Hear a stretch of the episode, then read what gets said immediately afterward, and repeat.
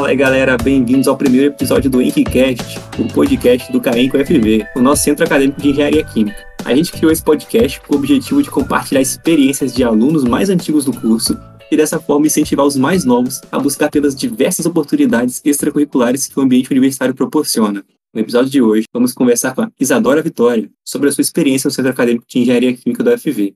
Isadora é da INF 17 e, além do CEA, ela já participou da Sinergia e do Contamina. E nos próximos episódios, vocês com certeza vão ouvir falar dessas outras oportunidades. E aí, Isa, tudo bem? Conta um pouco pra gente sobre a sua entrada no CA. O que te despertou esse interesse, quando foi, e um pouquinho da sua trajetória. Ei, Gabriel, tudo ótimo. Então, é, eu entrei no CAENC em agosto de 2019 como coordenadora de eventos. Qual motivação para entrar no CAENC foi querer me desafiar, sabe? Me desafiar em liderança, em gestão de equipes e principalmente porque eu acreditava que eventos tinham um papel muito importante para a manutenção da tradição e da integração do curso. E depois disso, é, atualmente, eu estou participando da, da nova gestão como coordenadora geral. Agora, sobre sua vivência no CA, qual era a sua visão sobre o centro acadêmico antes de se tornar membro e como ela mudou depois que você entrou? Sabe, Gabriel, antes de eu entrar no CAENC, eu não tinha esse conhecimento da dimensão da atuação do movimento estudantil. O movimento sempre está lutando por cada um dos alunos, garantindo assistência estudantil, garantindo orçamento para a universidade, uma melhoria contínua de todos os cursos, é, fazendo esse diálogo entre a administração da UFV e os alunos. Depois que eu entrei no CAEM, que eu consegui ter essa dimensão, a noção dessa dimensão, sabe? De como o movimento estudantil é importante e de como cada um dos membros do movimento consegue impactar a universidade, a educação pública de uma forma muito positiva. Além dessa mudança de perspectiva, como você acha que o centro acadêmico impactou no seu crescimento pessoal? Nossa, o CAENC contribuiu com certeza para o meu desenvolvimento pessoal. Ele me permitiu desenvolver habilidades como liderança, gestão de equipes, planejamento estratégico a longo prazo, logística, organização de eventos e principalmente trabalho colaborativo. Eu acredito que o CAINC é um grande tubo de ensaio onde a gente pode desenvolver nossas habilidades que serão essenciais para o nosso futuro, sabe? Tanto o futuro pessoal quanto o futuro profissional.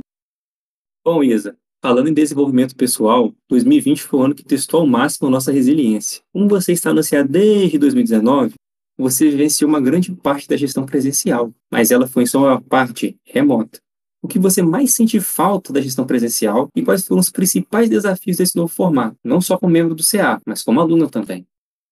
Então, Gabriel, o que eu mais sinto falta como aluna são os eventos do CAENC. Eu acho que eles são uma ótima oportunidade da gente ter uma integração, ter um networking. Agora, como membro do CA, com certeza a maior dificuldade é conseguir um engajamento e a proximidade com os nossos alunos, com os outros membros, estando uma gestão remota, sabe? A gente tem que sempre trazer outras alternativas, trazer inovação, trazer criatividade.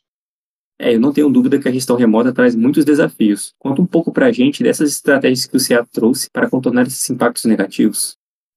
Eu acredito que a principal dificuldade é tornar o CAINC atuante mesmo estando em uma gestão inteiramente remota. E para isso, vamos ter que ser criativos e inovadores. Falando um pouquinho das nossas estratégias, dentro de eventos a gente trouxe os jogos esporádicos e o Enquipedas, que são eventos com jogos online para garantir a integração e entretenimento dos nossos alunos.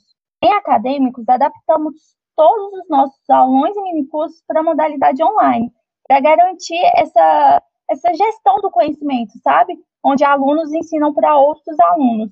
Além disso, nós ampliamos o engajamento e a interação nas nossas redes sociais, tornando realmente um, um, veículo, sabe, onde os alunos se sintam acolhidos. E também colocamos o LinkedIn como uma das nossas redes. Falando um pouquinho da gestão interna, a gente também criou a sede virtual no Miro, onde a gente consegue fazer todo o planejamento estratégico da gestão, eu sempre falo, sabe? A gente tem que conseguir transformar as dificuldades em oportunidades. E eu acho que com todas essas medidas, a gente vai conseguir fazer uma atuação relevante, mesmo estando numa gestão totalmente remota. Nossa, o CA realmente vem fazendo muita coisa boa. Mas pensando a longo prazo, quais são as expectativas para essa gestão e o que vocês desejam entregar até o final dela? Minha maior expectativa para essa gestão é conseguir realmente tornar o CA atuante e tornar ele presente na vida dos alunos, sabe?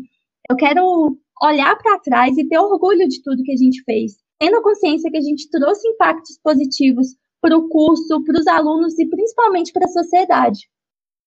Olha, muito massa. Inovação, representatividade, capacitação, comunicação. Essas certamente são as palavras-chave. Então, julgando por elas, aparentemente tem tudo para dar certo e certamente vem muita coisa boa por aí, viu? Boa sorte para você, para os coordenadores, para os assessores e para toda a galera do CA.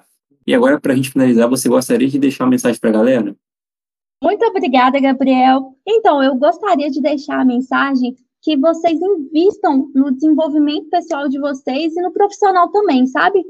As atividades extracurriculares são uma ótima oportunidade para vocês desenvolverem habilidades, para vocês desenvolverem liderança, pensamento crítico, trabalho colaborativo, enfim. E eu acredito que o movimento estudantil é uma ótima oportunidade para isso. Por fim, eu queria deixar claro que o CAINC está sempre de portas abertas e a serviço de todos vocês. São todos muito bem-vindos.